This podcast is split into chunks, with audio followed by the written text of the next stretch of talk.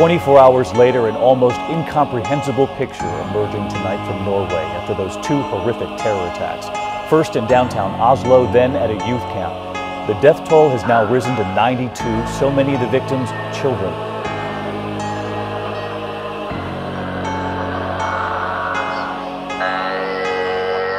Im Namen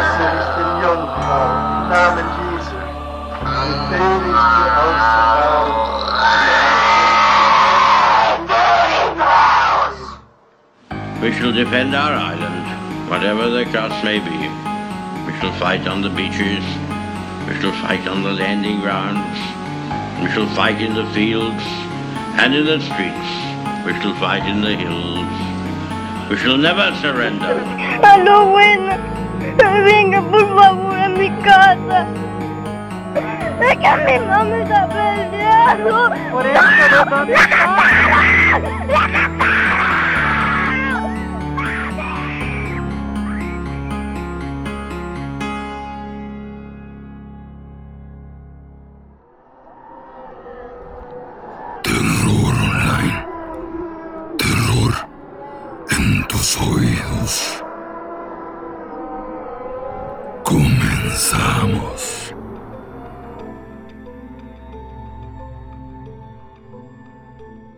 buenas noches. Bienvenidos a este nuevo capítulo del podcast Terror Online, donde estaremos hablando de temas interesantes relacionados con lo paranormal, lo oculto y todo aquello que por las noches no nos deja dormir. El tema del día de hoy es largo de nuevo y por dos razones. La primera porque lo merece, es la historia de uno de los asesinos seriales más famosos de los últimos tiempos. Hay mucho que contar sobre él y no quise dejar detalles fuera. La segunda, porque la semana que viene no voy a subir episodio. Será una semana ocupada que va a rematar con la boda de unos amigos. A pesar de que este episodio va a salir la siguiente semana, quiero felicitarlos desde ahorita, así que felicidades Raquel y Paco. No puedo decirles que les dedico este episodio porque sería una mentada de madre, así que solo les repito, felicidades. Sin más preámbulos, bienvenidos al episodio número 97 del podcast Terror Online. El tema del día de hoy, Bundy. La historia de esta semana comienza con un hombre llamado Samuel Cowell, un hombre cruel que dirigía a su familia con puño de hierro. Solía tener arranques de ira y se desquitaba con quien tuviera más cerca. En un inicio, las mascotas de la familia fueron las primeras víctimas, pero también lo terminaron siendo su esposa y sus hijos. En una ocasión, Samuel lanzó a su hija Julia por las escaleras solo porque se había quedado dormida hasta tarde. Por si fuera poco, el hombre también era un racista que tenía un odio particular por los judíos, negros y católicos. Ustedes pensarán que tal vez era un borracho, una persona sin oficio ni beneficio, pero no. Resulta que Samuel Caldwell era un respetado miembro de la comunidad porque era el pastor de la iglesia. Un pastor adicto a la pornografía que además guardaba un baúl lleno de revistas en donde las protagonistas eran muchachitas que parecían menores de edad. Uno pensaría que, cuando su hija Eleanor Louise, de 22 años, quedó embarazada sin haberse casado primero, desencadenaría la ira de su padre como nunca había sucedido, pero para la sorpresa de Eleanor, no fue así. En cambio, su padre formuló un plan que le permitiría a su hija quedarse con el bebé y con su reputación. Primero tenía que mandar a su hija hacia Filadelfia, a una casa de monjas. Llegó ahí en septiembre del 46 y para el 24 de noviembre dio luz a un niño a quien llamó Theodore Robert Cowell. Unas semanas después del nacimiento, Eleanor y su hijo se mudaron de nuevo a la casa de sus padres en Filadelfia. Es aquí donde se puso en marcha la segunda parte del plan de Samuel Cowell. El hijo, que era llamado de cariño Ted, fue presentado al mundo como el hijo de Samuel y su esposa. Ted crecería como un niño brillante, amado por sus abuelos que creía eran sus padres, por su madre que pensó que era su hermana, y por sus dos tías quien creyó eran sus hermanas también. Desde pequeño uno se podía dar cuenta de que Ted era inteligente, un niño con un brillante futuro, pero también había ciertas cosas que indicaban que algo no estaba bien. Cuando apenas tenía tres años, por ejemplo, Ted se fue a escondidas hasta el baúl de su abuelo, ahí donde tenía su colección de pornografía. No lo hizo por travesura, sino porque quería ver el contenido de dichas revistas, repitiendo este evento en varias ocasiones. Después, en marzo de 1950, sucedería otro incidente que, viéndolo en retrospectiva, pudo haber significado el inicio de toda su historia. Una mañana, su tía Julia despertó y vio a Ted delante de ella con una sonrisa un tanto macabra. Resulta que Ted había conseguido todos los cuchillos de la casa y los había colocado en un círculo alrededor de su tía dormida, con todas las cuchillas apuntando hacia ella. No se sabe si fue por este incidente o algún otro, pero para octubre de ese año, Eleanor anunció que ella y su hijo se mudarían hacia el oeste, al estado de Washington. Esta mudanza debió de haber sido traumática para Ted, y es que, ¿cómo le explicas a un niño de apenas 4 años que estaba siendo separado de sus padres y enviado lejos con su hermana? Para complementar este reinicio, Eleanor empezó a usar más su segundo nombre, Luis, y Ted también tenía un nuevo nombre. Justo antes de dejar Filadelfia, su madre le había cambiado su apellido a Nelson. Ted Nelson se adaptó rápidamente al nuevo ambiente. Luis consiguió un trabajo como secretaria y se volvió un miembro activo de la iglesia metodista de su nuevo hogar. Fue en esta iglesia en donde conoció a quien sería su futuro esposo, John Culpeper Bundy.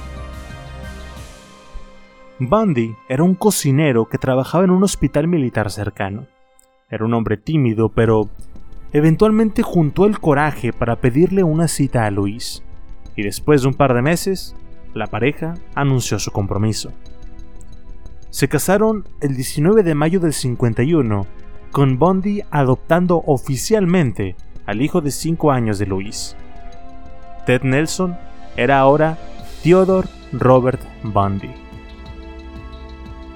John claramente hizo su mejor esfuerzo para formar un lazo con su hijastro, pero Ted siempre lo mantenía lejos. Casi siempre quería estar solo, al menos hasta que nació el que sería el más joven de sus hermanastros. En ese entonces ya tenía 15 años había crecido para ser un joven apuesto e inteligente. Había conseguido mantener buenas calificaciones, era un chico con buenos modales que trabajaba repartiendo el periódico en su vecindario y además que hacía tiempo para ser de niñero de su hermanito. Todo suena muy bien, pero Ted también gustaba de ir a los botes de basura del vecindario para buscar revistas pornográficas. Al parecer, varios de sus vecinos consumían estas revistas y se deshacían de ellas rápidamente para evitar problemas con sus padres o sus parejas. Ted también se había convertido en un ladrón. Robaba no por conseguir bienes, sino por la emoción que esto le generaba. Su gusto por la pornografía poco a poco se comenzó a desviar de lo que es considerado normal y empezó a llamarle la atención revistas donde se mostraba violencia hacia la mujer. Sus actos de robo también escalaron y empezó a andar por el vecindario durante la noche para poder espiar por las ventanas. Más importante que todo esto junto, Ted ya había empezado a fantasear con cometer actos de violencia sexual. Mientras tanto, Ted mantuvo la fachada de niño bueno y estudioso, sus calificaciones le ganaron una admisión a la Universidad de Washington, en donde se registró para un curso de chino. Resulta que Ted creía que China sería una potencia mundial en el futuro cercano y pensaba que saber el idioma sería una buena ventaja. ¿Cuánta razón tenía? Para este punto, había crecido como un joven alto de poco más de metro ochenta, apuesto, siempre impecable con tan buenos modales que era difícil el no impresionar a una chica. Sin embargo, para sus 20 años que tenía en ese momento, Ted nunca había tenido una relación. Parte de eso por su timidez, pero otra, y más importante, por los altos estándares que se había establecido. Él quería una chica hermosa, refinada y sobre todo, perteneciente a una familia adinerada. Para su suerte, la encontraría en la primavera del 67. Su nombre era Stephanie Brooks, una chica hermosa perteneciente a una familia adinerada de California. Stephanie quedó encantada con Ted cuando éste se le acercó y no pasó mucho tiempo para que se volvieran pareja. Ella estaba encariñada con él, pero claramente no de la misma medida que Ted de ella. Stephanie no estaba del todo segura si él era el hombre que quería a su lado por el resto de su vida. Sabía que era inmaduro, demasiado emocional e inquieto. También sabía que Ted solía usar a la gente, que era un mentiroso recurrente, que solía pedir dinero prestado que después no tenía la intención de pagar, e incluso pensaba que a veces la engañaba. Cuando Stephanie finalmente se graduó en junio del 68, decidió que era el momento perfecto para terminar su relación. No se lo dijo directamente a Ted, pero pensó que al dejar Seattle y mudarse a San Francisco, su relación terminaría. Estaba equivocada. Ted aplicó para una beca durante un verano en la Universidad de Stanford para estudiar chino y encontró un apartamento a pocos kilómetros de la casa de los padres de Stephanie. Así que, la relación duró poco más hasta que Ted tuvo que volver a Seattle. La ruptura afectó tanto a Ted que terminó abandonando sus estudios y decidió regresar a Filadelfia para visitar a su familia. Ahora, Ted no era un tonto. Él ya sospechaba desde hace mucho que lo que le había dicho su hermana era una mentira, y es que ella había mantenido la fachada incluso después de su casamiento con John Bundy y nunca le quiso contar la verdad a Ted sobre su nacimiento. Tuvo que ser él quien a través de documentos y entrevistas se enteró de que Louise no era su hermana, sino su madre. Su padre, de acuerdo a los papeles que encontró, era un hombre llamado Lloyd Marshall, un graduado de la Universidad de Pensilvania y un veterano de la Fuerza Aérea quien fuera del ejército se había dedicado a ser vendedor. Esta noticia pudo haber sido un duro golpe a su realidad. Lo pudo haber llevado hacia los vicios, el rencor, pero no. Al contrario, estos eventos sirvieron como una catarsis y para el próximo otoño, Ted volvió a la universidad para renovar sus estudios, ahora con una carrera en psicología. Ahí parecía que Ted había encontrado su vocación porque sobresalió de la mayoría, ganándose la admiración y respeto de sus profesores. En cuanto a su vida personal, Ted también pasaría por un gran evento, pues el 26 de septiembre de 69, mientras bebía en un bar llamado Sandpiper, conoció a una mujer que sacudió completamente su mundo. Elizabeth Klopfer era un par de años mayor que Ted. Era divorciada y tenía una hija. Definitivamente no era el tipo de mujer que Ted consideraba ideal, pero eso no pareció importarle. Lo importante era que Liz estaba completamente enamorada de Ted, devoción que se mantendría incluso cuando sospechó que la engañaba, incluso cuando sospechó que robaba, incluso cuando sus crímenes fueron mucho peores que eso. Por el momento, la vida de Ted Bundy parecía ir a la alza. Era incluso considerado un héroe. En 1970 recibió una condecoración por el Departamento de Policía de Seattle después de perseguir y detener a un ladrón. Ese mismo verano había salvado a un niño de ahogarse en un lago y también había salvado varias vidas más al ser un voluntario de la línea de prevención del suicidio durante varias noches. Uno no puede imaginar ¿Qué le pudo haber sucedido para que cambiara todo eso por lo que hoy conocemos de él? Para el año de 1973, Ted y Stephanie Brooks ya llevaban cuatro años de haberse separado. Durante ese tiempo, Ted aparentemente estaba comprometido con su relación con Elizabeth, pero nunca había dejado de lado los sentimientos que tenía por Stephanie. Y en ese año, en el verano del 73, Ted sintió que era el momento indicado para hacer su movimiento. Contactó a Stephanie en San Francisco e hizo arreglos para que se encontraran. Tal y como Ted lo había planeado, Stephanie quedó sorprendida por los cambios que vio en él. El amante que había dejado atrás ahora era un hombre sofisticado, un graduado con honores y aparentemente con un brillante futuro por delante. Y cuando Ted le pidió que lo visitara en Seattle, Stephanie rápidamente aceptó. Él la sorprendió con ambiciosos planes en una carrera política y le dio todas las señales necesarias para dejarle bien claro que no la había dejado de amar durante todo ese tiempo. Obviamente no mencionó su relación con Elizabeth, así que cuando él empezó a hablar sobre matrimonio, Stephanie escuchó atentamente. Durante todo el año del 73, Ted continuó viéndose con Stephanie a espaldas de Elizabeth, embelezándola cada vez más con planes de una vida juntos. Entonces, durante otra de sus visitas a Seattle, Ted soltó la bomba que desde el principio había planeado y le dijo, ¿sabes qué? No creo que esto vaya a funcionar. Stephanie estaba paralizada y se empezó a preguntar qué era lo que había pasado. ¿Había dicho algo mal? Ted solo le dijo que había otra mujer en su vida y dio el asunto por terminado. En los meses que vendrían, Stephanie incluso llamó al domicilio de Ted pidiendo alguna explicación.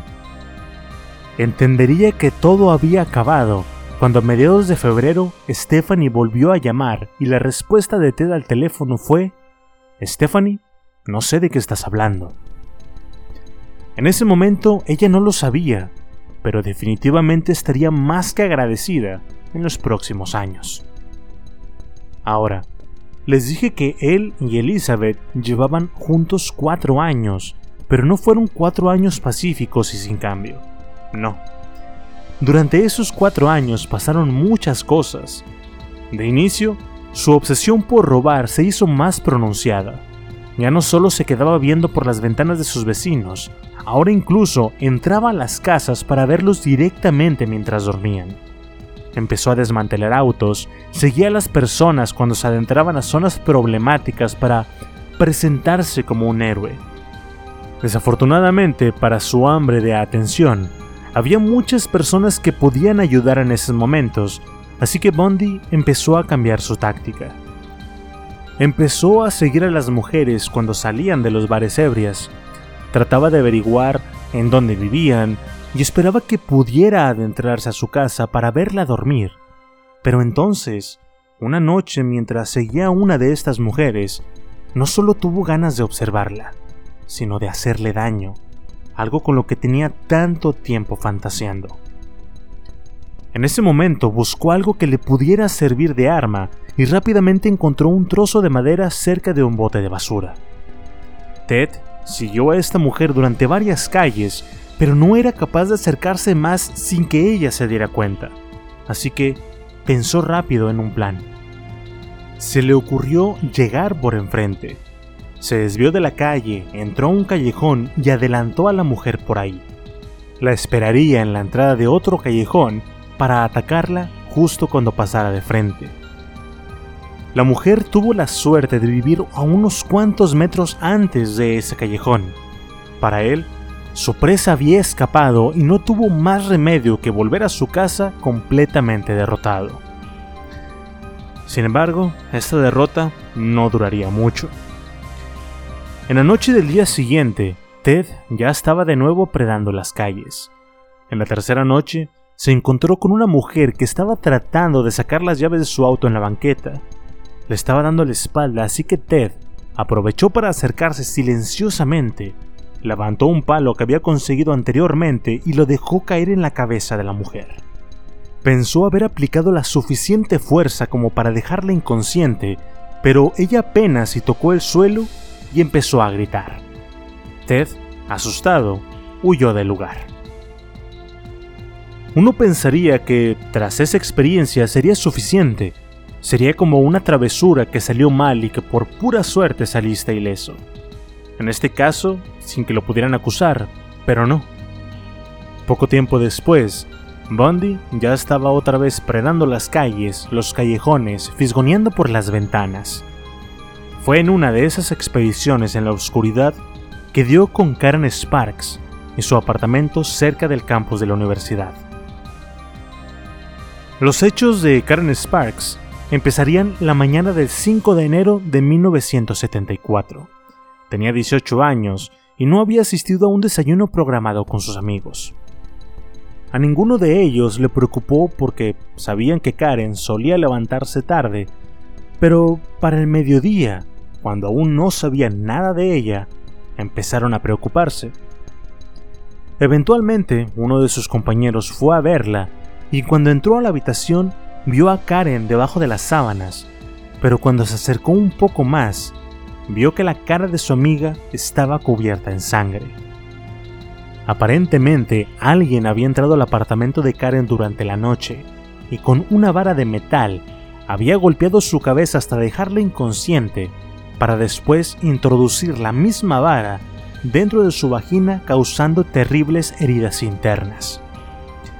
Karen duró en coma durante una semana y a partir de ese momento sufriría daño cerebral permanente, pero sobreviviría. La siguiente víctima de Bondi no correría con la misma suerte.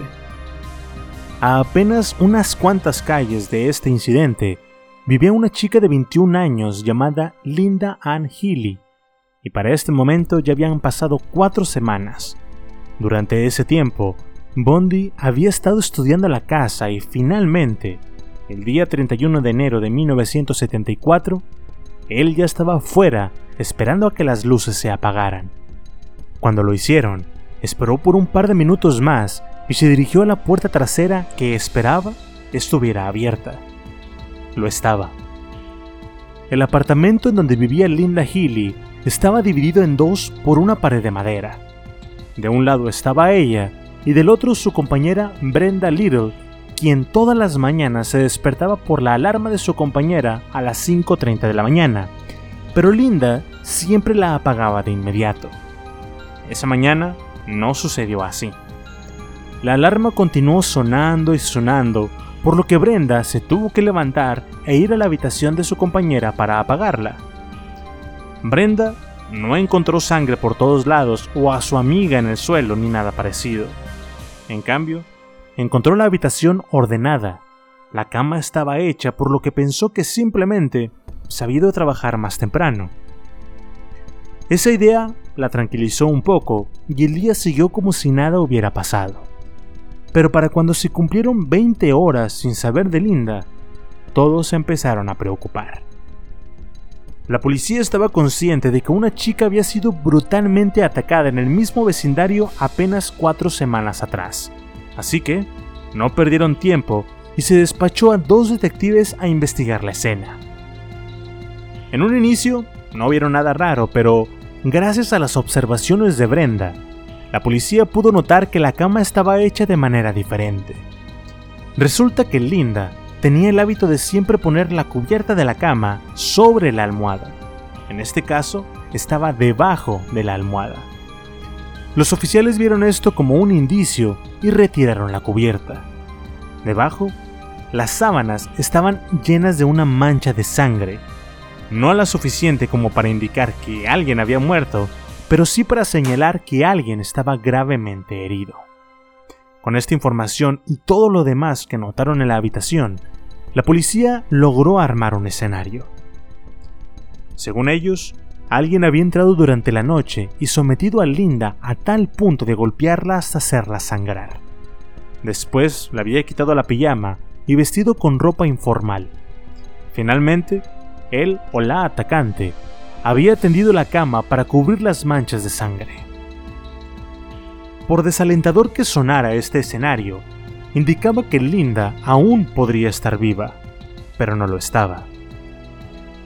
Después de dejarla inconsciente, Bondi la había llevado hasta su Volkswagen escarabajo, o sea, un bocho.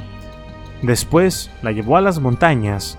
Ahí la sacó aún inconsciente, la desvistió, la violó y la sodomizó. Linda se despertó mientras estaba siendo violada, pero Bondi no se detuvo. Siguió violándola hasta que se puso el sol, ignorando en cada momento las súplicas de su víctima hasta que finalmente la estranguló. En las semanas siguientes, Ted estaría siguiendo atentamente los movimientos de la policía en los periódicos y la televisión para asegurarse de que no tuviera nada que lo pudiera ligar al crimen. Al parecer, había cometido el crimen perfecto. Tiempo después, el 12 de marzo de 1974, Bundy atacó de nuevo. En esta ocasión fue Donna Manson, de 19 años. Donna había planeado ir a un concierto de jazz en el campus de la universidad, pero en algún punto entre su dormitorio y el lugar del evento, Donna desapareció. No fue reportada de inmediato, pues muchos de sus conocidos sabían que era un alma libre. Solía salir de viaje sin avisarle a nadie y volvía después solo para contarle a sus amigos sus nuevas aventuras. Por esta razón, Donna no fue reportada como desaparecida sino hasta seis días después. En este caso, estos dos últimos crímenes habían sucedido en locaciones muy distantes, por lo que los crímenes no se relacionaron. Esto era claramente lo que Bondi había planeado, y para su próxima víctima, Ted viajaría aún más lejos. Su siguiente víctima sería Susan Rancourt, una estudiante de primer año, bonita, con cabello largo y ojos azules. Era tímida y asustadiza, tanto que sus amigos le decían que le tenía miedo a su propia sombra. De hecho, se negaba a salir de noche, pero el día 17 de abril, Susan hizo una excepción, no por gusto, sino por necesidad. Susan necesitaba conseguir un trabajo para pagarse la universidad se estaba llevando a cabo entrevistas para asesores de dormitorios. El detalle es que las entrevistas se estaban llevando a cabo durante la tarde. Susan salió de su dormitorio, dejó una carga de ropa en la lavandería del campus y después fue la entrevista que terminó hasta las 9 de la noche. Después tenía planeado ir al cine con un amigo pero en un punto entre el cine y el campus, Susan se encontró con Ted Bundy. Susan Rancourt fue reportada como desaparecida al día siguiente después de que se dieran cuenta de que no había recogido la ropa en la lavandería. Una chica del campus dijo haberse encontrado con un hombre alto, guapo y con su brazo apoyado en una férula. Al parecer, tenía problemas cargando una pila de libros y le había preguntado si le importaba ayudarlo a llevar los libros a su auto. Ella aceptó, pero cuando llegó al Volkswagen Escarabajo y se dio cuenta de que no tenía acento del pasajero, esto por alguna razón la asustó y tan pronto dejó los libros, se fue. Otra joven contaría una historia muy similar sobre un hombre parecido. La policía, sin embargo, no consideraría estos relatos como algo importante, lo que sí consideraría serían los rumores que decían que, a pesar de las largas distancias entre los crímenes, podrían estar conectados. Algunos de estos rumores llegaron hasta la prensa e inevitablemente Bundy leyó sobre ellos. Él sabía que estaban dando vueltas en círculos, no tenían realmente nada con qué trabajar, pero la policía sí había logrado darse cuenta de un patrón algo que Bondi había tratado desesperadamente de evitar, y por esa razón su víctima fue de otro estado. Roberta Cathy Parks era una estudiante de la Universidad de Oregon que añoraba tanto su hogar en California. Cathy tenía una buena razón para sentirse así, porque su padre había sufrido un ataque cardíaco y estaba preocupada por él. Por un tiempo incluso consideró dejar la escuela para regresar a casa hasta que finalmente recibió buenas noticias de su hermana. La condición de su padre se había estabilizado y esto le dio tranquilidad, la suficiente para aceptar salir con sus amigos. Katy dejó su dormitorio esa tarde y poco después desapareció. En esta ocasión no hubo nadie que viera a alguien misterioso. Katy había desaparecido sin dejar rastro, y solo sabemos lo que sucedió gracias a que Ted reveló toda la información años después. Resulta que el asesinato de Katy Parks fue diferente a la mayoría de los demás porque para empezar no fue secuestrada. Ted la había convencido para que la acompañara. se había encontrado con ella mientras que Katy esperaba a sus amigos de la cafetería del campus. Ted, siendo un graduado de psicología y como alguien que había trabajado en la línea antisuicidios por meses, se dio cuenta de inmediato que Katy estaba deprimida.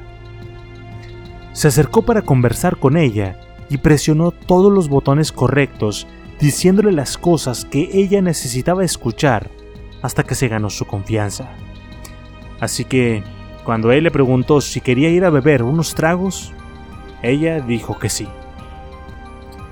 Ted condujo por un rato hacia un bar, pero cuando las luces de la ciudad empezaron a quedarse atrás, Katy se empezó a preocupar. Ted notó esa ansiedad, pero antes de que pudieran protestar, Ted frenó el auto abruptamente y se detuvo junto a un plantío de maíz.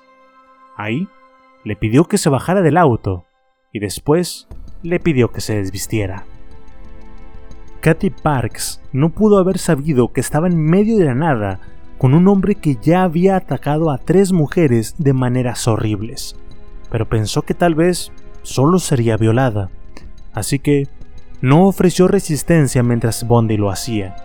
Pensó que la dejaría en algún lugar remoto para tener tiempo de escapar, pero eso no sucedió. En cambio, Ted se la llevó de regreso a Washington en donde sus huesos se terminaron uniendo a los de sus anteriores víctimas. Lo único que sabemos de este caso es que terminaría muriendo sola y que su cabeza cercenada sería encontrada en este lugar. A partir de este punto, llegamos a conocer algo nuevo de Bondi, que era un necrófilo. Existe evidencia que sugiere que visitó de nuevo los lugares en donde asesinó a sus víctimas para tener sexo con los cuerpos en descomposición. También hay evidencia de que decapitó a algunas de sus víctimas y que se llevó sus cabezas a su casa, en donde las maquilló, les lavó el cabello y que indudablemente las usó como juguetes sexuales. En resumen, Bundy había evolucionado en una bestia más peligrosa que antes. Su racha de asesinatos estaba ganando impulso y tan solo 26 días después del asesinato de Katy Parks, atacó de nuevo. Su siguiente víctima sería Brenda Ball, de 22 años, el día 31 de mayo de 1974. Brenda se dirigía a un popular bar local y para cuando salió del lugar a las 2 de la mañana, estaba completamente intoxicada. Le pidió a uno de sus amigos que la llevara a su casa, pero este le dijo que iba en dirección contraria. Brenda terminó caminando por la calle pidiendo aventón y poco tiempo después, un Volkswagen escarabajo se detuvo para darle un aventón. El dueño del auto era Ted Bundy. Solo sabemos lo que le pasó a Brenda porque Ted lo relataría tiempo después. Dijo que se acercó a ella en su auto, le preguntó si quería seguir la fiesta en su casa, ella aceptó y Bondi la llevó. Una vez dentro, tomaron un par de tragos y eventualmente tuvieron sexo consensuado, pero eso a Bondi no le llenó. Él tenía deseos más oscuros. Para ese momento, Brenda estaba demasiado ebria y se terminó quedando dormida, permitiéndole a Bondi una muerte fácil. Después de estrangularla, violó su cadáver y la puso dentro de un closet para finalmente irse a dormir. El cuerpo de Brenda permanecería en la habitación de Bondi por varios días, hasta que el olor a descomposición lo obligó a llevarla hasta las montañas junto a sus otras víctimas. Después de 19 días, sin saber nada de Brenda, sus amigos fueron a la policía y la reportaron como desaparecida. Para ese momento, Bundy ya estaba detrás de su siguiente víctima. La mayoría de los miembros de la policía atribuían estas desapariciones a un solo perpetrador. Bondi claramente sabía todo esto porque seguía el caso en los medios, así que pensó que ya no tenía sentido seguir fingiendo. El lunes 10 de junio, regresó a su lugar de casa favorito, el campus de la Universidad de Washington. Su siguiente víctima, Georgian Hawkins, de 18 años, era un estudiante de notas perfectas en todas sus clases, menos una, la materia que la dejaba despierta esa noche. Con un examen de español en puerta, Georgian planeó pasar toda la noche despierta estudiando, pero antes asistió a una fiesta con sus amigos y después de la fiesta pasó a la residencia de su novio. Georgian era por lo general una chica precavida y estaba al tanto de las recientes desapariciones, pero la ruta que caminaría estaba bien alumbrada, llena de un montón de estudiantes y todas las casas tenían habitaciones con ventanas viendo hacia la calle. Todo esto antes de llegar a la casa de su novio. Cuando salió de ahí a las 12.40 de la medianoche, no había cambiado mucho de la calle. Las luces seguían encendidas y aún había unas cuantas personas en el lugar. Incluso un amigo suyo la saludó desde la ventana de su dormitorio y ella le contestó. En ese punto, Georgiana estaba aproximadamente 40 pasos de su dormitorio, pero nunca llegó. Su compañera de dormitorio, Dee Williams, la había estado esperando. Ellas tenían una señal única que Georgian hacía cuando estaba en la puerta para que la abrieran, pues habían perdido la llave recientemente. Dicha seña nunca llegó. Pasó una hora, dos, eventualmente su compañera llamó al novio de Georgian, pero este le dijo que ya se había ido hace varias horas. Su siguiente llamada fue a la policía. Los oficiales usaron todo lo que tenían para tratar de averiguar qué había pasado, pero no había ni una sola pista. Lo único que pudieron hacer fue interrogar a los demás estudiantes. Una de ellas dijo haber estado caminando por el lugar alrededor de las 12.30 cuando vio un hombre alto llevando un portafolios que no dejaba de caérsele. Mientras ella pasaba por el lugar, el hombre le preguntó si podía ayudarlo a llevar el portafolio hasta su auto. Ella le dijo que sí, pero que primero tenía que ir a una de las casas por algo. Pasó más tiempo ahí del esperado y cuando salió, el hombre ya se había ido. Sea lo que sea lo que la retrasó, le había salvado la vida. Otro reporte vino de un estudiante que dijo haber visto al mismo hombre con una chica llevándole portafolios. Cuando la policía le mostró la fotografía de Georgian, el estudiante estaba seguro de que no había sido ella. Estos reportes eran muy similares a los reportados después de la desaparición de Susan Rancourt, pero no llevaron a la policía más cerca de resolver el misterio. Sea cual sea el caso, Georgian Hawkins se había ido y su cuerpo nunca fue encontrado. Mientras tanto, la historia de las chicas desaparecidas siguió dominando los medios. Las mujeres ya no salían las calles y muy rara vez caminaban solas incluso durante el día. Las ventanas que antes habían estado abiertas ahora tenían protectores y se habían instalado nuevas cerraduras en todas las puertas. Este pánico claramente alimentaba la personalidad narcisista de Bundy, pero también significaba un problema. Todas sus víctimas potenciales estaban ahora en alerta total listas para pedir ayuda a la primera señal de peligro. La solución de Bondi, arriesgarse y no buscar a sus víctimas en la oscuridad de la noche, sino en lugares públicos a la vista de todos los demás. El día 14 de julio, Bondi aplicó este nuevo enfoque. Fue un lugar llamado el lago Samamish. Hacían 32 grados y aproximadamente 40.000 personas se dirigían a este lugar para refrescarse. Entre esa multitud estaba una bonita rubia llamada Janice Ott. Janice era pequeña, apenas de un metro cincuenta y 45 kilogramos. Parecía más un estudiante de preparatoria y no una chica de 23 años. Alrededor de las 12.30 del mediodía, Janice estaba bronceándose cuando se le acercó un joven alto, apuesto y con un yeso en uno de sus brazos. Este le preguntó que si no le molestaba darle una mano. Janice se dio cuenta de que llevaba el yeso y decidió que no representaba amenaza. Le dijo que sí, que qué necesitaba. El hombre le dijo que necesitaba anclar su velero a su auto, que lo haría él mismo, pero que su condición actual se lo impedía. Janis volvió a analizar al hombre, parecía tener buenos modales, era bien hablado y no parecía ser peligroso. Además, llevaba ese yeso y era un lugar lleno de gente. ¿Qué podría pasar? La chica le dijo que lo ayudaría, pero que primero se sentara para platicar un rato. Ambos se presentaron, ella dijo que su nombre era Janis, él solamente dijo Ted.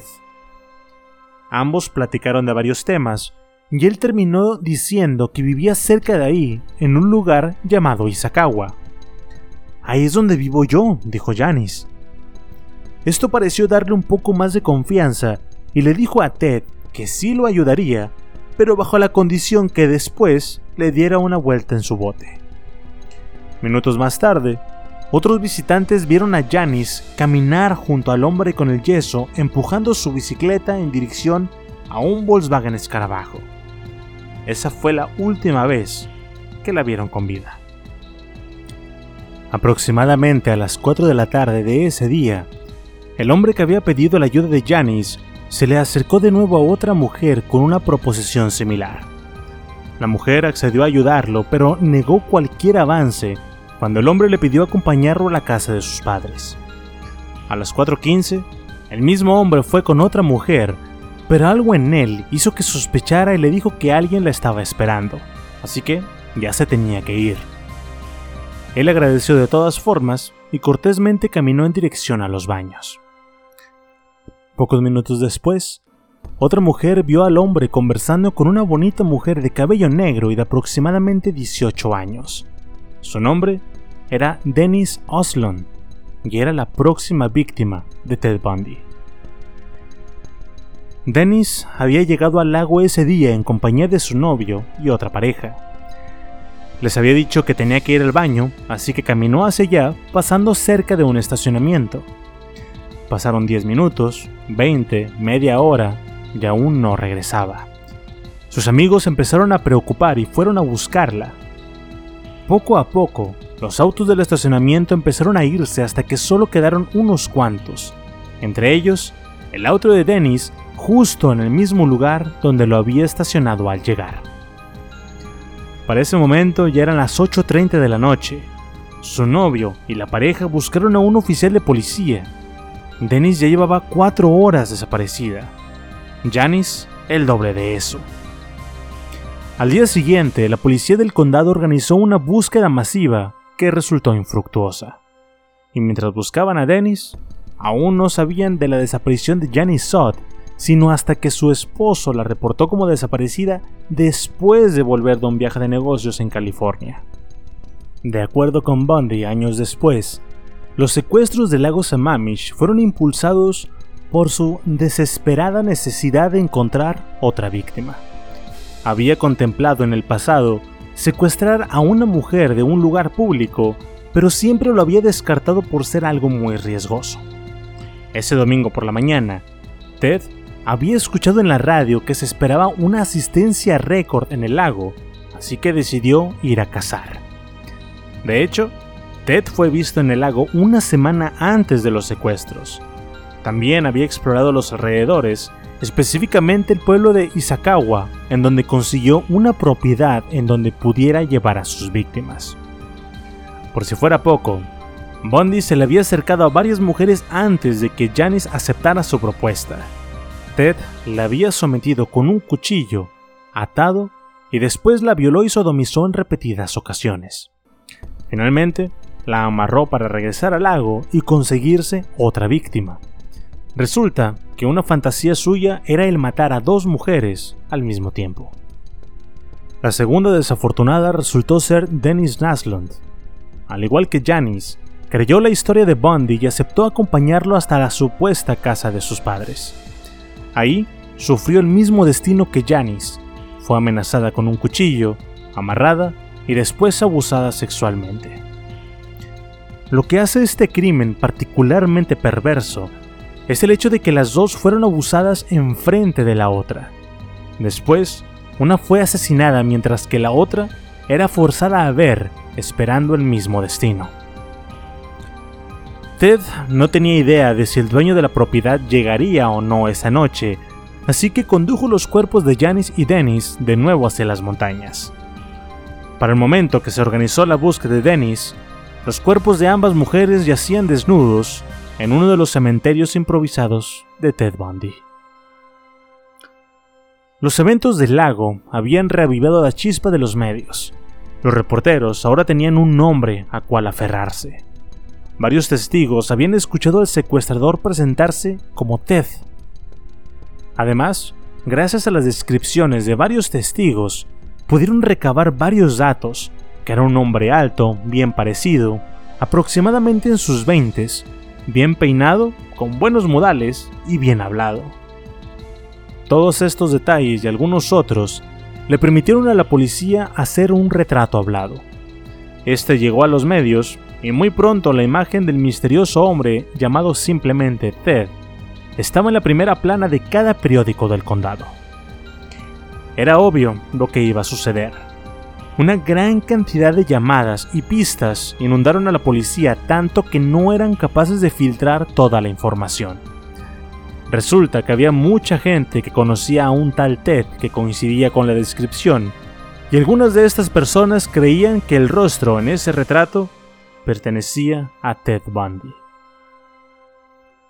Su nombre llegó a la lista de sospechosos, pero dicha lista tenía más de 2.400 nombres y él simplemente no encajaba con el perfil de un asesino. Después de todo, era un graduado de la universidad con honores y con conexiones con el gobernador.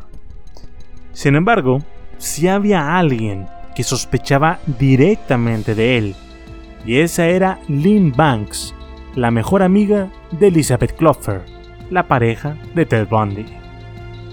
Lynn ya había confrontado a Elizabeth en varias ocasiones Incluso le puso el periódico con el retrato hablado en la cara y la retó a que negara que era igual a su Ted.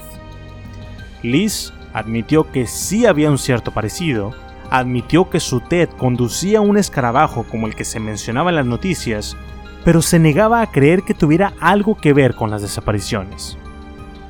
Mientras tanto, el 8 de septiembre, un par de cazadores que estaba caminando por las montañas a unos 3 kilómetros del lago Sammamish se encontraron con lo que parecía ser una quijada humana. Después encontraron una caja torácica y una columna espinal completa. La policía llegó rápidamente al lugar, justo a tiempo para acordonar el área y prevenir que los medios de comunicación invadieran la escena. La búsqueda que se lanzó duraría cerca de cuatro días, en los que terminarían descubriendo más huesos, incluidos dos cráneos y cinco tibias muestras dentales y de cabello ayudaron a la policía quienes en pocos días hicieron un anuncio en la prensa. Los restos pertenecían a Janice Ott y Dennis Naslund. Lo que la policía no diría es que los huesos encontrados indicaban cuatro diferentes víctimas, pero era imposible con esos restos el poder identificar quiénes eran las otras dos personas. Para empeorar un poco las cosas, Mientras que la policía estaba llevando a cabo esta búsqueda, Ted ya estaba a más de mil kilómetros del lugar, preparándose para iniciar sus clases en leyes en la Universidad de Utah. Ahí, el 2 de septiembre, Bondi recogió a una mujer que pedía aventón, la violó, la estranguló y tiró el cuerpo en el bosque. Regresó al día siguiente para fotografiar el cuerpo y desmembrarlo la víctima nunca fue identificada y el 2 de octubre secuestró a otra víctima, Nancy Wilcox, de 16 años. La llevó a un área boscosa en donde la violó y después la asesinó. Bondi diría, años después, que él no tenía la intención de matarla, pero que la había sofocado accidentalmente cuando trató de hacer que se callara. Su racha de asesinatos tenía tal momentum que no pensó que fuera momento de detenerse.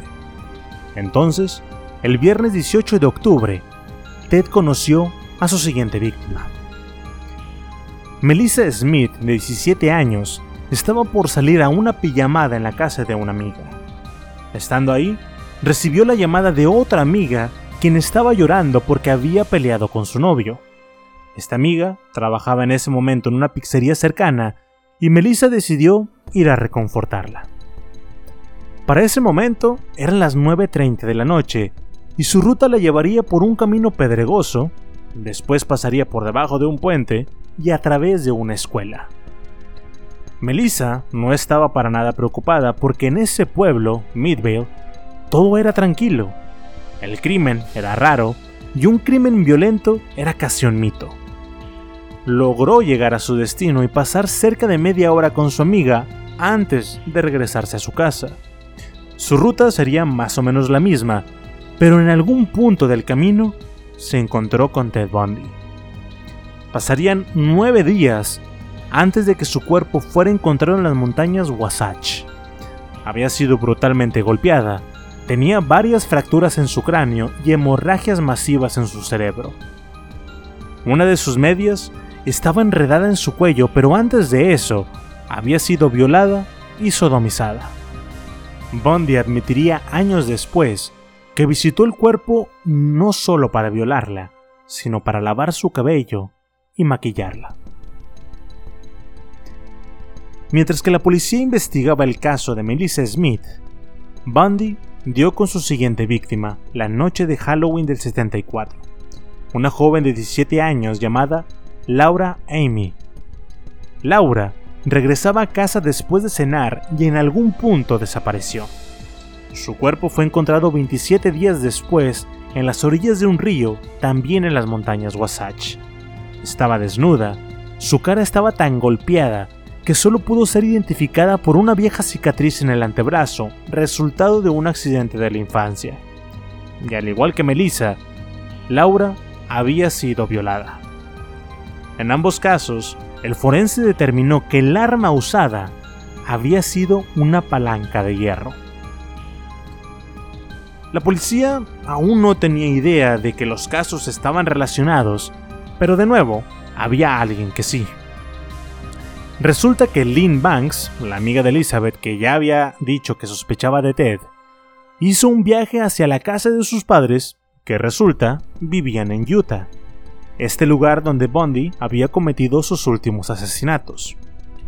Ahí, Lynn leyó sobre los crímenes y se dio cuenta de que las chicas se parecían mucho a las víctimas de Washington, quienes también habían sido golpeadas con una palanca, igual que Janice Sott y Dennis Lasland. Cuando regresó a Washington, Lynn se llevó el periódico y se le enseñó a Liz. Le dijo, sabes que es él, tienes que ir a la policía y no puedes seguir encubriéndolo. Eventualmente, la presión por parte de Lynn fue tanta que Elizabeth Clover contactó a la oficina del sheriff para darles el nombre de Ted. Después de esto, siempre resintió el hecho de que su amiga la obligara a hacerlo. Su amistad llegó a su fin, pero ese acto, para empezar que la salvaría, marcaría el principio del fin para Ted Bundy. Ted obviamente no tenía idea de que Liz había hablado con la policía, así que para el 8 de noviembre él ya estaba de nuevo cazando. En esta ocasión, en un centro comercial. Su víctima sería Carol Daronch, de 18 años. Carol había llegado al centro comercial en su nuevo auto, un Camaro. Esto es importante. Después de haber hecho unas cuantas compras y platicado con algunos amigos, se dirigió hacia una tienda de revistas en donde un hombre se le acercó. Este le preguntó si su auto era un Camaro Carol dijo que sí. El hombre le repitió el número de la licencia de conducir y Carol de nuevo dijo que sí, que se había algo mal. Este le dijo que alguien había intentado robarse algo de su auto, que si lo podía acompañar al estacionamiento para verificar que no se hubieran robado nada. Carol, asumiendo que el hombre debía de ser de seguridad, decidió seguirlo, pero a medio camino sintió que algo no estaba del todo bien. Y es que, ¿cómo era posible que dicho hombre supiera que su auto era un Camaro? Y además, ¿cómo sabía en dónde encontrarla en todo el centro comercial repleto de gente? De inmediato, le pidió una identificación, pero el hombre fingió no escucharla. Cuando llegaron al auto, Carol comprobó que no faltaba nada Pensó que ese sería el final del asunto, pero no. el hombre le dijo que la acompañara a la oficina en donde lo esperaba su compañero, y así poder levantar una denuncia. De inicio, Carol no quería hacer nada de eso porque no faltaba nada en su auto. Se le hacía algo completamente necesario, pero aún así lo acompañó. Llegaron a una puerta en donde tocaron y nadie abrió. Ese cuarto bien pudo haber sido el cuarto de escobas, pero Carol no lo sabía. El supuesto guardia de seguridad le dijo que su compañero no estaba y que mejor fueran directamente a la estación de policía, que él conduciría, pero Carol ya estaba demasiado desconfiada, más que antes, sobre todo porque el Volkswagen escarabajo del hombre no parecía ser el auto de un policía. Pero, de nuevo, aceptó. Para este punto, el hombre se identificó como el oficial Roseland. Roseland condujo por unos minutos, el tiempo que le tomó a Carol darse cuenta de que estaban conduciendo en dirección contraria a la estación de policía, y cuando se lo indicó al supuesto oficial, este se frenó de golpe. Carol supo en ese instante que subirse a ese auto había sido un error, y de inmediato puso la mano en la manija de la puerta, pero antes de que pudiera abrirla, sintió algo frío en su muñeca que hizo clic. Eran unas esposas. Carol empezó a gritar tratando de arañar al hombre con sus propias uñas, tratando de evitar que esposara el otro extremo. De pronto, el oficial Roseland sacó un arma, le apuntó a la cara y le dijo que le volaría los sesos si no se callaba. Carol se recargó contra la puerta en un intento de alejarse lo más posible del hombre y en ese momento la puerta se abrió. Carol cayó de espaldas en la calle y al mismo tiempo que intentaba levantarse, vio al hombre darle la vuelta al auto con una palanca en la mano, pero la adrenalina estaba viajando por sus venas y eso, junto con la fuerza producto de la desesperación por vivir, hizo que levantara el brazo y desviara el golpe de la palanca. Un golpe que bien le pudo haber roto el brazo, no lo hizo. Carol se levantó, pateó al hombre en la entrepierna y se echó a correr mientras aún escuchaba sus pasos detrás de ella. De pronto, un par de luces aparecieron en el camino y Carol se lanzó hacia el auto. El piloto, Wilbur Wash y su esposa Estaban asustados por lo que estaba sucediendo y se asustaron más cuando Carol se subió al asiento trasero y les pidió que condujera. La víctima fue llevada a la estación de policía del condado, en donde dio su declaración y le dijeron que no había ningún oficial Roseland trabajando ahí, y que tampoco se usaban los escarabajos como autos de policía. Carol describió cómo había sucedido todo y les enseñó las esposas que aún seguían en su muñeca como una prueba. Al final, había escapado de la muerte esa noche, pero su buena fortuna tendría trágicas consecuencias para otra mujer, porque Bundy estaba furioso y frustrado por su escape, así que de inmediato buscó otra víctima. Para ponerlos en contexto, regresemos unos cuantos minutos. Mientras que Carol intentaba desesperadamente escapar de Ted, la familia Ken se preparaba para ir a una obra de teatro. Dean, su esposa Belva y su hija Debbie de 17 años estaban por salir cuando Blair, la otra hija de la familia, les dijo que no tenía ningún interés en asistir. En cambio, iría con unos amigos y quedaron con recogerla al terminar la obra. Todo siguió su curso, la obra empezó un poco tarde, así que para cuando llegó a la mitad, Debbie se dio cuenta de que terminarían más tarde y por lo tanto no alcanzarían a recoger a su hermana. Le dijo a sus padres que iría por ella y que después volvería para irse todos juntos. Debbie salió del estacionamiento para ir por el auto, pero nunca llegó. Cuando la familia Kent salió del auditorio, Vieron el auto estacionado, pero ni a Debbie ni a Blair estaban por ninguna parte. Los Kent estaban más que al tanto del asesinato de Melissa Smith y la desaparición de Laura Aimee, así que actuaron de inmediato. Tras que la policía interrogara a unos cuantos testigos, se enteraron de que habían visto a un extraño tras bambalinas. Su descripción coincidía con la que había dado Carol Darronch, y por si fuera poco, en el estacionamiento habían encontrado las llaves de unas esposas. Estas llaves abrieron sin ningún problema las esposas que Carol había llevado en la muñeca y que ahora servían de evidencia. Ahora, cuando Elizabeth llamó a la policía para darles el nombre de su novio, los oficiales sí lo habían anotado, pero no hicieron nada al respecto. Al igual que sus colegas en Washington, estaban atiborrados de pistas y un estudiante de leyes no parecía ser un sospechoso. Bundy, de cualquier manera, prefirió no tomar ese riesgo porque sabía que la situación en Utah era crítica, así que decidió viajar lejos en búsqueda de otra víctima en Colorado. Ahí, Karen Campbell, de 23 años, había ido a Aspen en una reunión médica. Su entonces prometido, el doctor Raymond Gadowski, padre de dos niños, Gregory de 11 y Jennifer de 9, había tenido que asistir a una conferencia y considerando que pasaría la mayor parte del tiempo ocupado, pensó que sería una buena oportunidad para que su prometida convivieran más con los niños. Entonces, al día siguiente de que iniciaron las conferencias, el 12 de enero del 75, Karen y los niños fueron a esquiar. Esa noche cenaron todos juntos en un restaurante cercano y cuando regresaron al hotel ninguno de ellos quería subir a la habitación aún. El doctor Raymond tomó el periódico y se puso a leer en el lobby, mientras que los niños se pusieron a ver televisión también en el lobby. En ese momento, Karen recordó haber dejado una revista en la habitación, así que decidió subir por ella. Esto no debía de tomarle más de 5 minutos, pero pasaron 10, 20, media hora y el doctor Raymond empezó a inquietarse. Subió a la habitación, pero Karen tenía la única llave.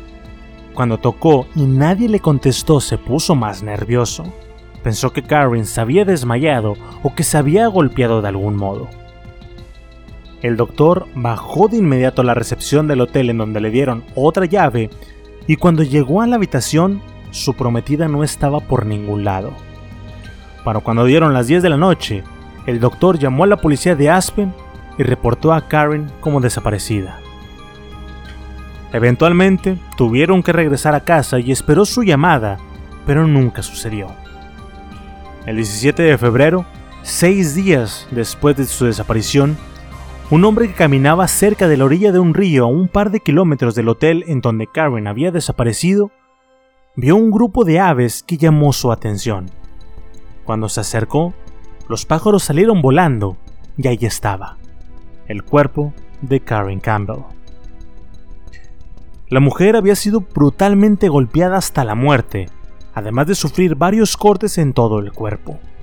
Su cuerpo había sido comida para los animales del bosque, haciendo casi imposible determinar si había sido violada o no, aunque el hecho de que estuviera desnuda cuando la encontraron sugería que sí había sucedido. Resulta que Karen era una enfermera y Ted sabía esto. Se le había acercado a Karen fingiendo un dolor de pecho. Karen se acercó a ayudarlo y él le pidió que lo llevara a su habitación en donde estaba su esposa. Cuando llegaron a la habitación y vio que estaba vacía, volteó solo para encontrar las manos de Bundy cerrándose en su cuello hasta someterla y finalmente violarla a un par de metros de su familia.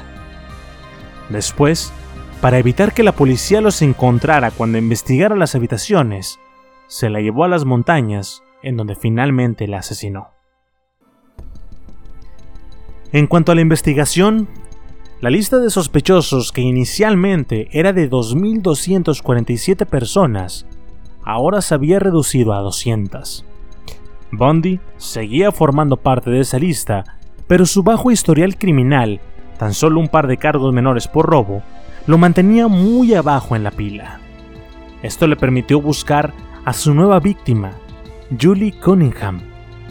Julie dejó su apartamento alrededor de las 8 de la noche y nunca fue vista de nuevo.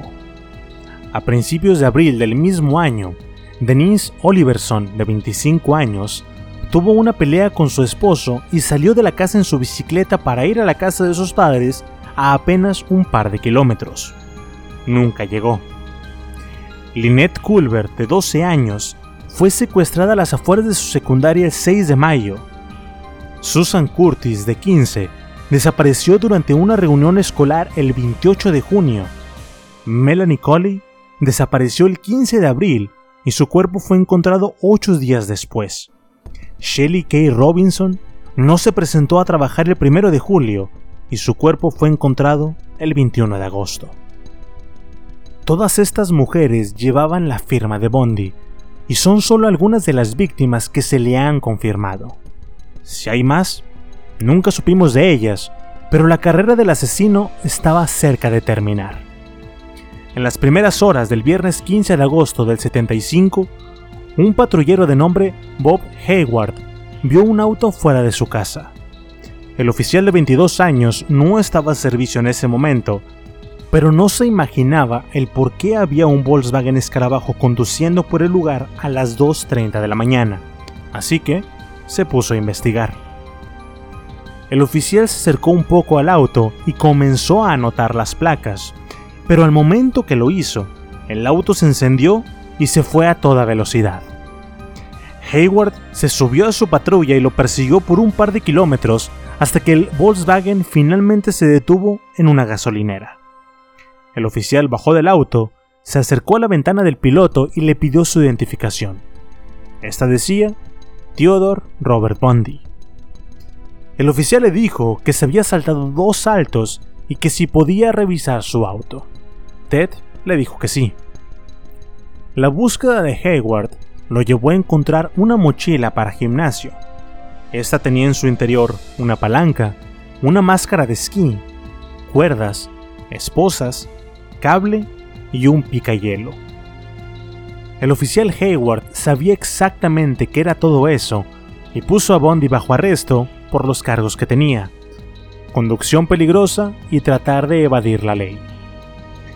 Eventualmente, Bondi salió y no se veía para nada preocupado, pero el 18 de agosto, el detective Jerry Thompson, quien estaba investigando el asesinato de Melissa Smith, empezó a ver los casos de la semana y un nombre llamó su atención, Bondi. El investigador recordaba la llamada de una mujer dando una pista sobre su novio. En su momento no parecía ser una pista importante, pero ahora tenía toda su atención. El 16 de septiembre, el detective Thompson y otros dos oficiales viajaron hasta Salt Lake para interrogar personalmente a la novia de Bondi, Elizabeth Klopfer. Era evidente que Elizabeth aún amaba a Ted. A pesar de todo, aún creía en su inocencia. Se notaba que estaba bajo una enorme carga emocional y la información que les dio la policía solo terminó por afianzar más la creencia de que Bondi era un asesino serial. Elizabeth les dijo que solía salir en medio de la noche sin un destino fijo. Guardaba objetos raros en su auto como un cuchillo, cinta, que tenía yeso en su habitación para el cual no pudo dar una explicación y más importante, que Ted no estaba por ninguna parte en los días en los que las mujeres desaparecían. Además, su comportamiento sexual había cambiado en el transcurso del último año. Antes había sido un amante gentil, pero ahora solo estaba interesado en el bondage, en el sexo anal y en otras variantes más agresivas. Incluso en una ocasión le había puesto las manos en la garganta hasta casi dejarla inconsciente. Toda esta información era muy interesante, pero sobre todo era circunstancial. Bundy coincidía con las descripciones de los testigos. Había evidencia que lo ubicaba en los lugares en donde desaparecieron las mujeres. Lo vieron en el lago una semana antes de que desapareciera Janice Sott y Dennis Rosland. Tenía yeso en su habitación que no podía explicar. Varios amigos lo habían visto con una férula o yeso en la mano, sin saber cómo se había lastimado, etc.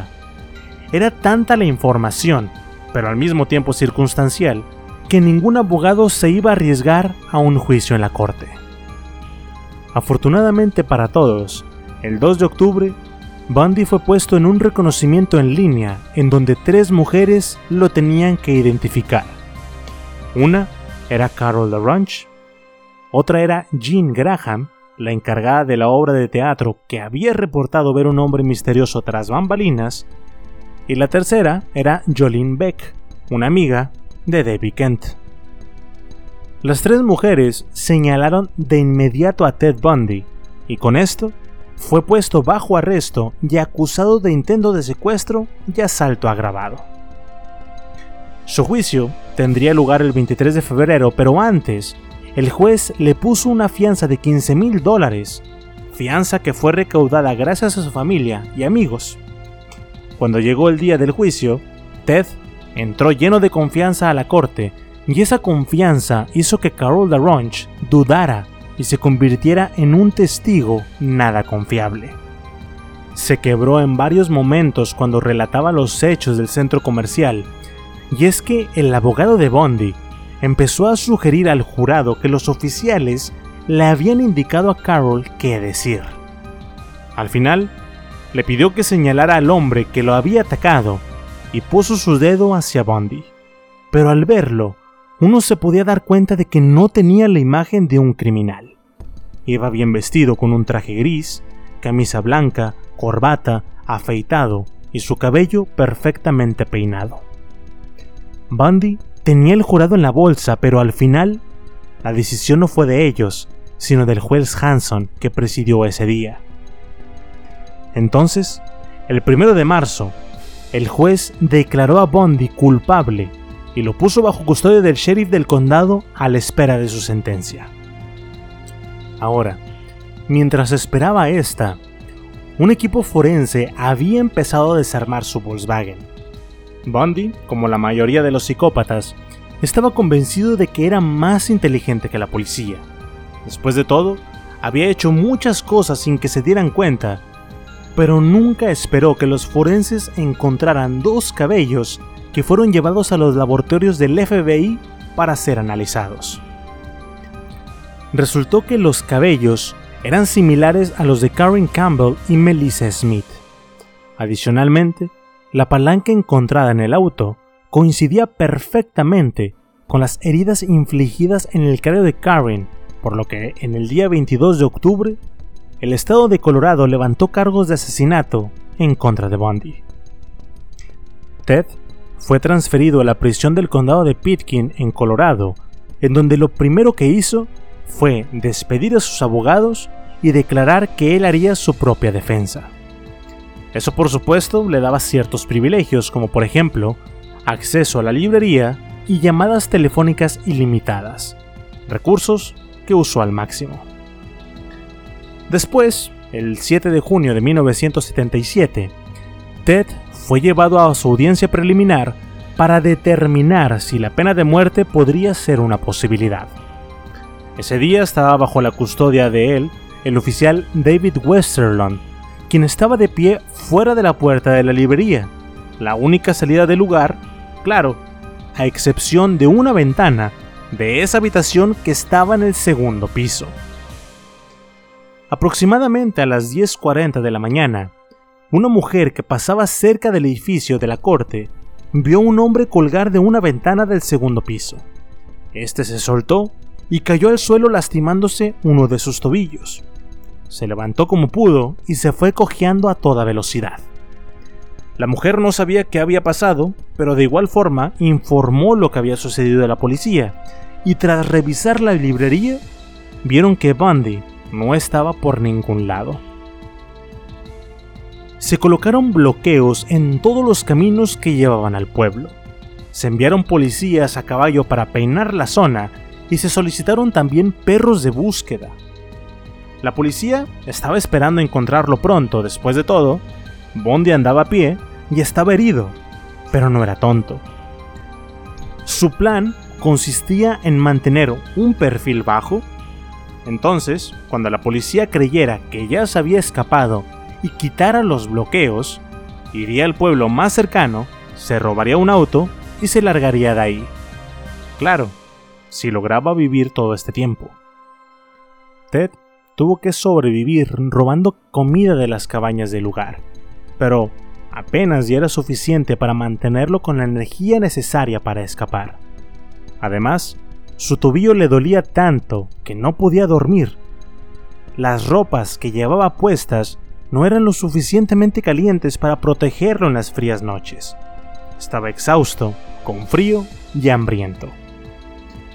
Al final, tuvo que ir al pueblo si quería sobrevivir, pero terminó siendo visto y puesto bajo custodia. Su escape había durado tan solo seis días. Después de esto, la pena de muerte claramente estaba sobre la mesa, pero Bundy no se rendiría tan fácilmente. Cuando llegaron las festividades decembrinas, todos los presos de corto plazo fueron enviados a su casa para estar con sus familias. Todos menos Bundy. También, la mayoría de los guardias habían sido enviados a casa y solo se había quedado uno, Bob Morrison. Ted rara vez actuaba sin un plan, y de hecho, había estado esperando ese momento. Durante los últimos meses, había recabado la mayor información posible sobre la prisión. Había estudiado los movimientos de los guardias y, más importante, se había hecho de una cegueta que alguien del exterior le lanzó. La identidad de ese cómplice nunca se reveló. Bondi también había descubierto una debilidad en la estructura de su celda. Encima de su cabeza había una placa de metal colocada en donde se supone iban a instalar una nueva lámpara, pero las remodelaciones habían detenido por cuestiones presupuestarias. Para Bondi, esa era la ventana de oportunidad. Durante las últimas semanas, había estado cortando un hoyo en el techo que después tapaba con dicha placa de metal. Había estado trabajando en esto justo cuando otros presos se bañaban para que el sonido de la tubería cubriera el de su trabajo.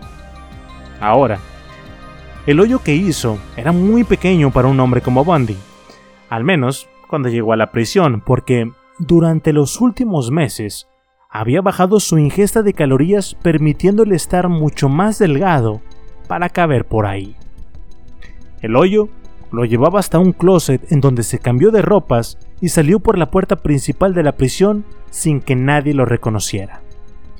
Nadie se dio cuenta de que no estaba en un inicio porque Ted no solía desayunar. Así que cuando fueron a recoger su charola y la vieron con comida, no les pareció extraño. No fue sino hasta la tarde, cuando fueron a recoger la charola de la comida, que entraron a su celda. Había un bulto bajo las sábanas pero no eran más que un montón de papeles de los libros que tenía permitido leer para armar su defensa. Para ese momento, Ted ya estaba en Chicago, se había robado otro auto y después tomado un autobús hacia Denver y de ahí tomó un avión. Mientras su desayuno se enfriaba en su celda de Colorado, Bundy ya estaba volando hacia Illinois y para el 6 de marzo, mientras que todos estaban alerta por su escape, Ted ya viajaba en un auto robado hacia Florida. Ahora, por sorprendente que parezca, para el 8 de enero del 78, Ted estaba convencido de una cosa. Haría las cosas bien. Se mezclaría con la sociedad, conseguiría un empleo y se mantendría cuerdo. Se dejó crecer una barba y también tenía una nueva identidad. Ahora era Chris Hagen, no Ted Bundy no desencajó porque su llegada coincidió perfectamente con la llegada de otros 30.000 estudiantes que estaban por iniciar clases en la Universidad Estatal de Florida. Sin embargo, a medida que los días transcurrían, Ted cayó en la rutina. Desayunaba dentro del campus, vagaba por el lugar y cenaba todos los días comida rápida. Pasaba las tardes en su habitación, bebiendo y viendo televisión prometiéndose todos los días que mañana sí buscaría trabajo. Pocos días después, rompió otra de sus promesas al robar una bicicleta. Con este umbral cruzado, empezó a robar otros artículos, una televisión, dinero, hasta una maceta. De ahí faltó poco para que empezara a robar carteras y autos. Su determinación de mantenerse recto había durado tan solo dos días, y su abstinencia de asesinato solo duraría un poco más. Su siguiente blanco fue la fraternidad Xi Omega, hogar de al menos 39 mujeres en su momento. Para Bundy, era el buffet perfecto. Desde el primer día que llegó, le había llamado la atención, quería espiar por las ventanas. Básicamente, estaba siguiendo el mismo patrón de antes, hasta que el día 14 de enero volvió a recaer. Esa noche era sábado. Como era la primera semana de las clases, había varias fiestas en todo el campus. Ted se mezcló con los estudiantes, se acercó a una llamada Marianne Picano y le pidió que bailaran. Más tarde, ella le diría a la policía que, a pesar de no haber sucedido nada, sintió que algo no estaba bien. Porque cuando terminaron de bailar, Marianne no podía dejar de temblar. Para las 2 de la mañana, dos estudiantes, Melanie Nelson y Leslie Waddle, caminaron hacia su dormitorio, pero cuando llegaron a la fraternidad, vieron que la puerta trasera estaba entreabierta. Esto no les pareció nada raro porque en los últimos días habían estado teniendo problemas con esa puerta, así que solo se fueron a acostar. Aproximadamente una hora después, otra residente de la casa, de nombre Nita Neary, llegó a la fraternidad desde la casa de su novio y ella también notó la puerta entreabierta, pero al igual que las otras dos, no se preocupó. Esto, al menos hasta que puso su pie en el primer escalón hacia los dormitorios, porque escuchó un fuerte golpe en el segundo piso, y después las pisadas de alguien corriendo en dirección a esas escaleras. Nita se hizo para atrás y terminó escondiéndose justo enfrente de las escaleras, pero la poca luz del lugar hacía que fuera imposible verla. En ese momento, un hombre delgado y alto vestido de negro, con una gorra y un cuello de tortuga hasta arriba, que solo le permitía tener la nariz por fuera, apareció frente a ella. Iba en cunclillas y en su mano llevaba un trozo de madera. Nita se pegó más hacia la pared consciente de que si ese hombre se daba cuenta de su presencia, estaba muerta. Pasaron un par de segundos que seguro le parecieron una eternidad, hasta que finalmente el hombre se fue. Nita, sin saber qué había pasado, corrió escaleras arriba y despertó a su compañera Nancy Dowdy. Ambas bajaron las escaleras con Nancy usando un paraguas como su única protección. La puerta seguía entreabierta y finalmente la cerraron. Ya un poco más tranquilas, Nita pensó que había exagerado. Pensó que tal vez una de las chicas había metido a un hombre escondidas. Casi, casi se convencían de ello cuando una de las puertas se abrió y otra de las huéspedes, Karen Chandler, salió al pasillo. Karen estaba gimiendo de dolor y su cabeza y manos estaban llenas de sangre. Nancy trató de tranquilizarla, pero cuando entró a la habitación y se dio cuenta de que la compañera de Karen, Kathy Kleiner, también estaba llena de sangre, llamaron a la policía. Ambas habían sufrido graves heridas. Karen tenía múltiples cortadas en su rostro, la quijada rota huesos rotos y posibles fracturas en su cráneo. Katy tenía heridas similares, además de estar sangrando abundantemente de la boca, lo que sugería una hemorragia interna. La habitación parecía un matadero con manchas de sangre en las paredes y muebles, y aún así, Karen y Katy habían sido las suertudas esa noche. A medida que los oficiales investigaban la casa, entraron a la habitación número 2 en donde encontraron a Lisa Levi en su cama. Sus labios estaban azules y la hinchación en su garganta indicaba que había sido estrangulada, pero el asesino no se había detenido ahí. También la había atacado con sus propios dientes, mordió sus pezones y también había marcas de mordidas en su trasero. Para rematar, el asesino le había introducido a Lisa una lata de aerosol por el ano. No era la única víctima. También lo fue Margaret Bowman. Ella había sufrido la peor golpiza de todas. Los golpes habían sido dados con tal ferocidad que su cráneo se había partido exponiendo su cerebro. No conforme con esto, el asesino había usado una media para estrangularla con tanta fuerza que la prenda se fusionó con la piel.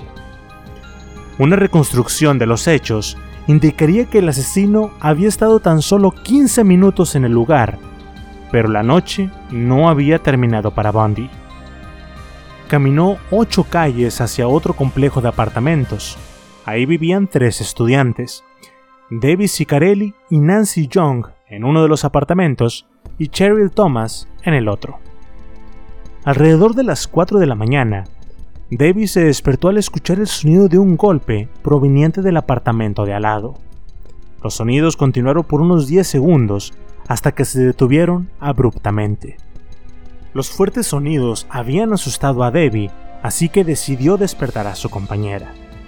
Ya ambas despiertas, escucharon otro sonido que les celó la sangre, el gemido de alguien que claramente estaba sufriendo. Las chicas llamaron a la policía y en cuestión de minutos, decenas de patrullas se presentaron en el lugar. Cheryl Thomas fue encontrado sobre un charco de su propia sangre. Estaba semiconsciente quejándose del dolor. Su cara estaba tan hinchada, ya poniéndose morada, y era claro que su cráneo había sufrido varias heridas más. Fue llevada al hospital en donde los doctores pasaron las próximas horas tratando de salvar su vida. Gracias a sus esfuerzos, Cheryl sobreviviría, aunque el ataque la dejaría con problemas en sus oídos y por lo tanto de balance. Durante los siguientes días, la noticia llegaría a los medios y en una taberna cercana se discutía sobre el tema. Ted Bundy estaba ahí e interrumpió la plática para ofrecer su opinión. Dijo que ese era el trabajo de un profesional, quien había hecho eso lo había hecho antes, pero que probablemente ya estaba muy lejos de ahí. Uno pensaría que con tanta actividad policíaca, Ted Bundy quedaría orillado a esperar a que las cosas se tranquilizaran, pero no. En cambio, decidió seguir cazando. La mañana del miércoles 8 de febrero de 1978, Ted fijó su mirada en una niña de 13 años llamada Leslie Parmenter. Leslie estaba esperando a que llegara su hermano Danny, solo que Danny estaba atrasado. Para facilitarle las cosas, Leslie sabía que su hermano tendría que dar una vuelta en U para estacionarse y recogerla, así que decidió cruzar la calle y esperarlo en un estacionamiento. Apenas llegando, una van blanca se orilló a un lado de ella y el hombre que se bajó se identificó como Richard Burton del Departamento de Incendios. Este le preguntó si asistía a la escuela de enfrente pero Leslie no entendía, primero, qué hacía un hombre del departamento de incendios ahí, y por qué le interesaba si estudiaba en esa escuela. Sobre todo, no le gustaba para nada la manera en la que la estaba mirando. Leslie trató de alejarse al hombre, pero este se acercó de nuevo. En ese momento, Danny iba llegando y vio claramente la expresión de terror en el rostro de su hermana. De inmediato, se estacionó junto a la camioneta y le preguntó al hombre qué quería con su hermanita. Ted tartamudeó de terror y dijo que nada, pero Danny no lo iba a dejarse ir tan fácil. Ted dijo que la había confundido con alguien más y rápidamente se subió a su van para alejarse a toda velocidad, pero no sin antes Danny anotara las placas del auto. Leslie no lo sabía, pero su hermano mayor la había salvado de las garras del asesino serial más notorio de los últimos tiempos. Desafortunadamente para Bundy, la balanza no se podía quedar así y en poco tiempo encontró otra víctima. En este caso, fue Kimberly Leach de 12 años. En la mañana del 9 de febrero, Kimberly estaba en su clase de deportes cuando se dio cuenta de que había olvidado su mochila en otro edificio de la escuela. Salió del gimnasio para ir por ella y el viaje lo hizo en compañía de una amiga suya de nombre Priscilla Blackney. Debían de cruzar parte del campus para llegar hasta el otro edificio, pero al llegar, su amiga Priscilla también entró por otra cosa y se tardó tanto que Kimberly decidió adelantarse. Cuando Priscila salió y corrió para alcanzar a su amiga, la vio subiéndose a una van blanca con un extraño. Priscila no le mencionó nada a sus maestros, pues pensó que metería en problemas a su amiga. La escuela llamó a Frida Leach, la madre de Kimberly, quien se sorprendió por la llamada, pues esperaba que su hija estuviera en la escuela. Al final, tras no encontrar rastro de Kimberly por ningún lado, Priscila finalmente dijo haberla visto subirse a la van de un extraño. La van blanca que Priscila describió llamó la atención de la policía porque no solo ellos buscaban a alguien con un auto similar. Después del intento del secuestro de Leslie, su hermano Danny le había dado el número de la placa a su padre, quien era nada más y nada menos que el jefe de detectives del condado. Esa información les permitió determinar que las placas habían sido robadas de un vehículo estacionado en la calle Dunwoody en Tallahassee. Esa era la calle en donde Cheryl Thomas había sido brutalmente atacada. No necesitaba ser un genio para darte cuenta de que todo estaba conectado. Bondi, mientras tanto, se estaba volviendo más paranoico. Estaba convencido de que había policías en cada esquina estaba convencido de que vigilaban cada movimiento que hacía. Las paredes de su apartamento parecían estarlo encerrando, así que hizo lo único que podía hacer. Huyó. Para la noche del 12 de febrero, Bondi había pasado las últimas horas limpiando su habitación e hizo lo mismo con la van que después dejó abandonada. Ahora conducía otro escarabajo que se había robado. Más tarde esa noche, mientras todos estaban durmiendo, llevó todas sus posesiones al auto y salió del pueblo. Tres días después, el 15 de febrero, el oficial David Lee hacía sus rondas de patrullaje cuando vio un Volkswagen escarabajo salir de un callejón detrás de un restaurante. Lee tenía curiosidad de saber qué hacía un auto ahí, considerando que el restaurante cerraba a las 10 de la noche y ya era la 1.30 de la mañana así que decidió revisar el vehículo.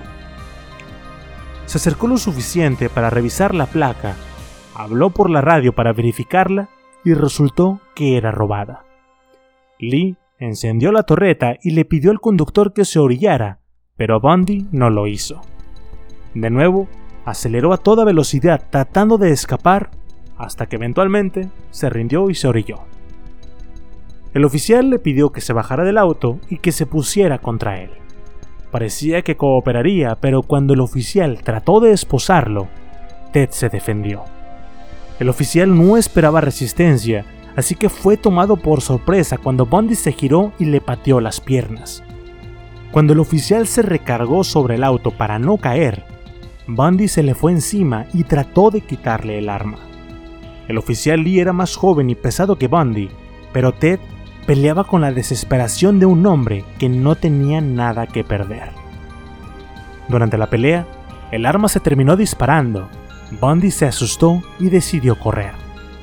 El oficial le pidió que se detuviera, pero cuando no lo hizo, levantó el arma, apuntó y disparó.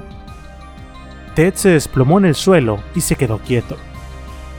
El oficial se acercó lentamente, revisó su pulso y en ese momento Bundy volvió a la vida. Derribó al oficial y trató de quitarle el arma de nuevo, pero eventualmente el oficial ganó. Le colocó las esposas y lo llevó a la estación de policía sin saber que llevaba bajo su custodia a uno de los hombres en la lista de los más buscados del FBI. Bundy dio el nombre de Kevin Misner, pero para el día siguiente ya habían conseguido su nombre real. No tomó mucho tiempo para que los policías de Tallahassee y Salt Lake lo ligaran a los asesinatos de la fraternidad Chi Omega y a la desaparición de Kimberly Leach gracias a fibras encontradas en la camioneta que supuestamente había limpiado completamente. Para rematar, sacaron muestras de su dentadura y estas coincidían con las marcas hechas en el cuerpo de Lisa Levi. Para el día 7 de abril, llegaron noticias sobre la investigación de Kimberly Leach y sus padres recibieron una noticia que tanto habían temido. El cuerpo de su hija fue encontrado en un cobertizo abandonado. Para ese momento ya habían pasado tres meses desde que desapareció. El calor y la humedad, además de los insectos, habían hecho que el cuerpo se momificara en lugar de descomponerse. Sin embargo, marcas en el cuello sugerían que había sido acuchillada. Bundy terminó siendo acusado por el asesinato de Kimberly Leach el 31 de julio del 78 y los asesinatos de la fraternidad Chi Omega poco después. Resulta que había escogido el peor lugar para cometer asesinato porque, a excepción de Texas, el estado de Florida es quien ejecuta a más asesinos. El juicio de Bundy atrajo la atención de todo el mundo, pero los asesinatos de la fraternidad Chi Omega no eran más que la punta del iceberg. Ted estaba después de todo acusado de asesinar a cerca de 36 mujeres. Ted Bundy también provocó controversia durante el juicio al despedir a sus abogados y hacer su propia defensa. El desertor de la escuela de derecho de primer año estaba seguro de que podía hacer un mejor trabajo que sus abogados. Claramente no, porque Bundy cometió graves errores. De inicio, el rechazar un acuerdo previo al juicio, que lo pudo haber salvado de la silla eléctrica. Durante el juicio en sí, horrorizó al jurado presionando a uno de los oficiales de policía para que diera los gráficos detalles de las escenas del crimen.